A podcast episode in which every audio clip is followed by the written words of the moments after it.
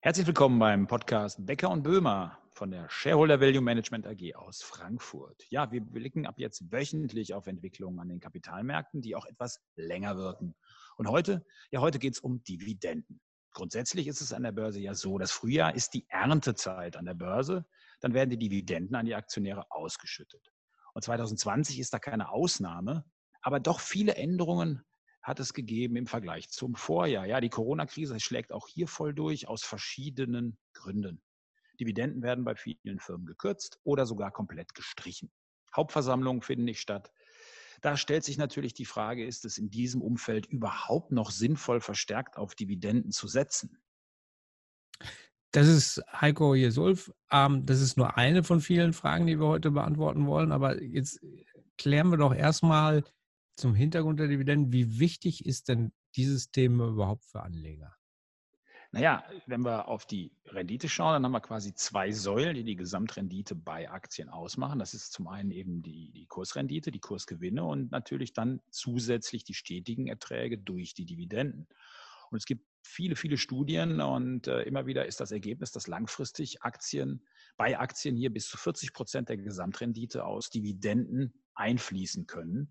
Und deswegen war es auch in den vergangenen Jahren so, dass im aktuellen Niedrigzinsumfeld äh, immer mehr Investoren auf stabile Dividenden geschaut haben. Und das war ein wichtiger Einkommensstrom, speziell natürlich auch für Privatanleger, weil, wie wir alle wissen, die Zinsen sind eben weggefallen und die Dividenden bieten hier planbare Erträge. Das über Jahre hinweg, eben in normalen äh, Marktphasen. Aber ich habe ja eher so einen Blick auf Privatanleger, aber welche anderen Investoren sind denn da auch noch eigentlich so angesiedelt, dass sie stark auf Dividenden schauen, Ulf?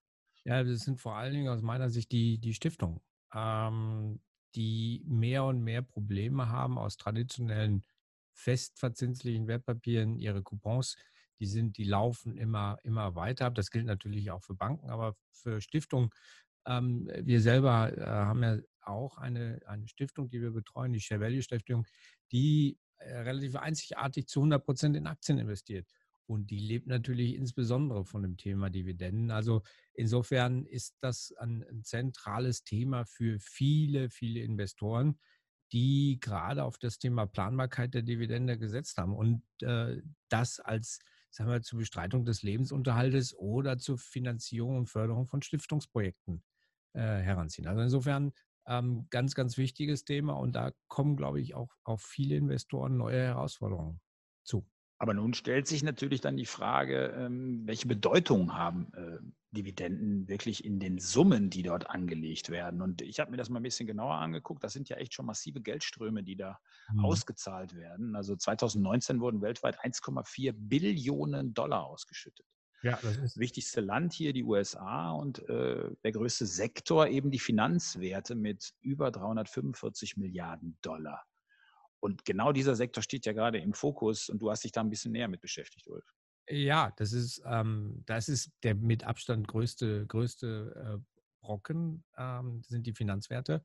Und zumindest in Europa ist es halt eben so, dass äh, die europäischen Regulierer gesagt haben, lass uns bitte auf Dividenden verzichten, um die Kreditvergabe aufrechtzuerhalten. Wir wissen ja, momentan gibt es einen extremen Ran der Unternehmen auf Kredite. Ähm, und diese Kredite müssen halt durch die Kreditwirtschaft bereitgestellt werden.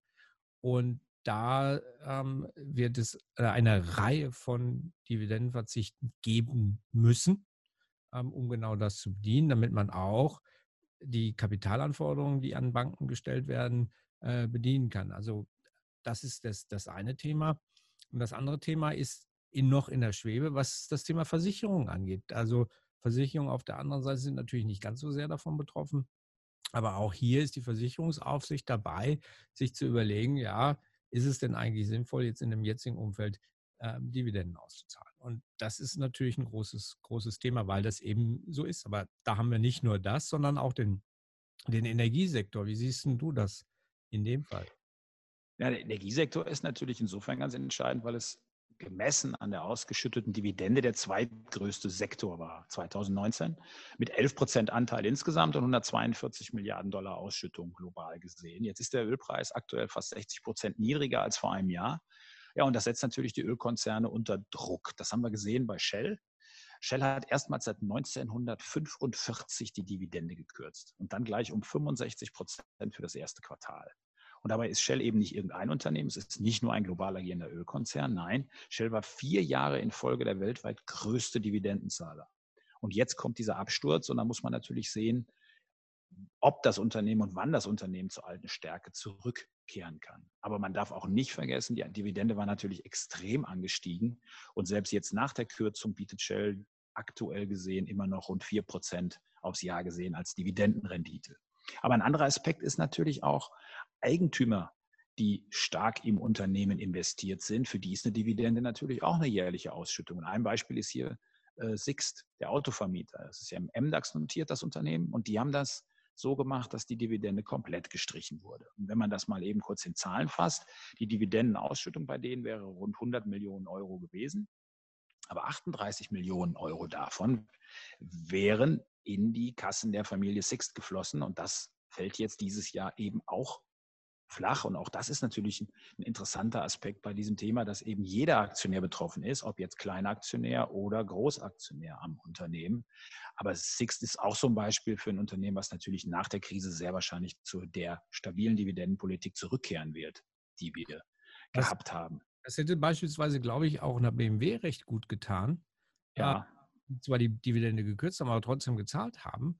Mhm. Und jetzt kommt die Diskussion halt eben auf, warum warum brauchen wir eine Abwrackprämie, wie immer auch die gestaltet wird, wenn gleichzeitig VW, Daimler und BMW ähm, Dividende zahlen. Das ist, glaube ich, ein, ein, ein, ein äh, sehr kritischer äh, Punkt. Ja, und ich glaube, da ist das letzte Wort auch noch nicht gesprochen.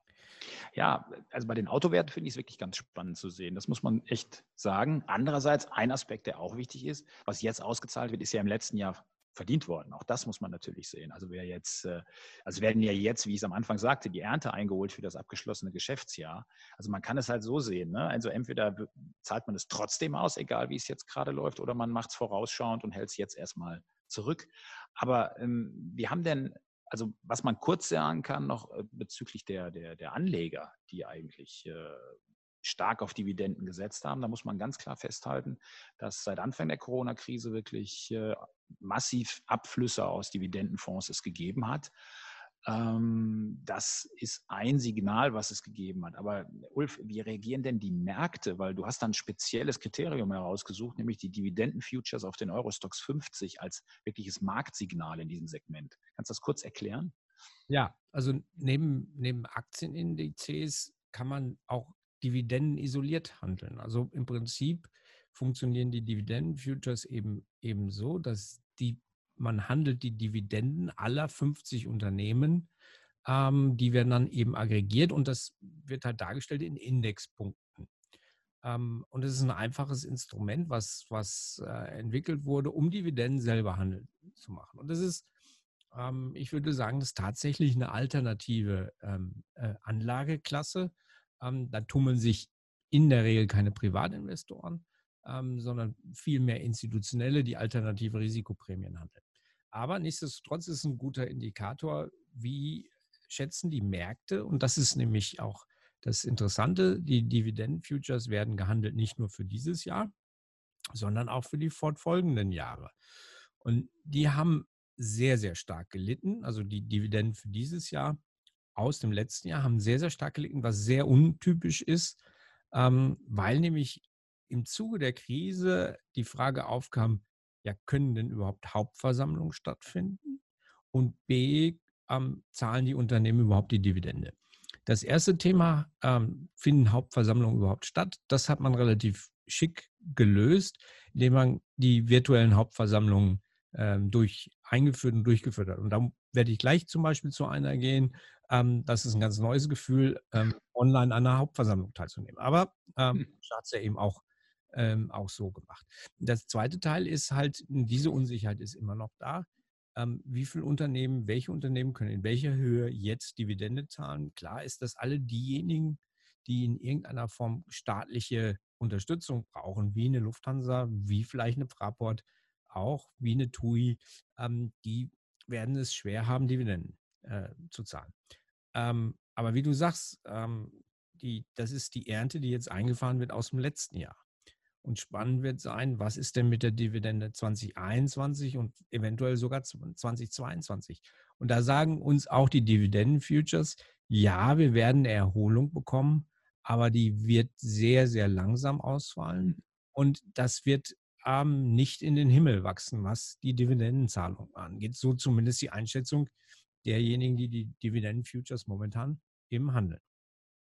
Ja, und für 2020, wenn man nochmal sieht, wir haben aktuelle Prognosen. Ähm, da geht es auch darum, dass es vielleicht global gesehen bis zu 35 Prozent runtergehen könnte mit allen Ausschüttungen. Und ähm, das ist durchaus ein Wert, den ich für, für möglich halte und der ist auch nicht übertrieben. Und da, was du eben auch sagst, die Erholung wird dann nicht so schnell wiederkommen, weil ähm, ich glaube auch, dass dann erstmal Teile der Gewinne lieber im Unternehmen gelassen werden, vielleicht auch nochmal Schuldenabbau gemacht wird, was auch immer, aber andere Maßnahmen als die Gewinnbeteiligung an die Aktionäre. Was meinst ja. du? Ja, ich halte ein probates Mittel, das sagen wir auch in den Unternehmen immer wieder, macht doch Aktienrückkaufprogramme, anstatt Dividenden zu zahlen. Ähm, weil am Ende ist das steuerfrei. Aber das ist, glaube ich, vielleicht ein Thema, Heiko, was wir in einem der nächsten Podcasts mal aufnehmen können.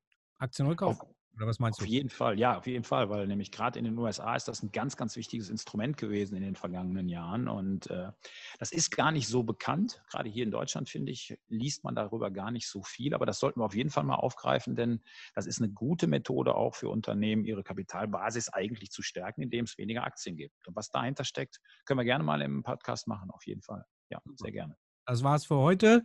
Und wie immer zum Abschluss unser Disclaimer.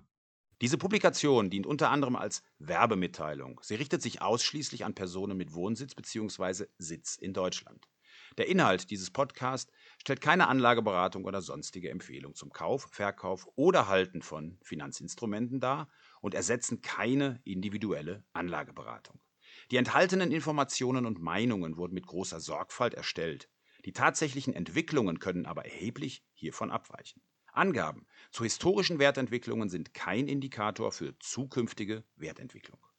Weitergehende Informationen zu den von Shareholder Value Management AG betreuten Mandaten finden Sie unter www.shareholdervalue.de. Die in diesem Podcast enthaltenen Inhalte dürfen nicht ohne vorherige schriftliche Zustimmung der Shareholder Value Management AG vervielfältigt oder verwendet werden.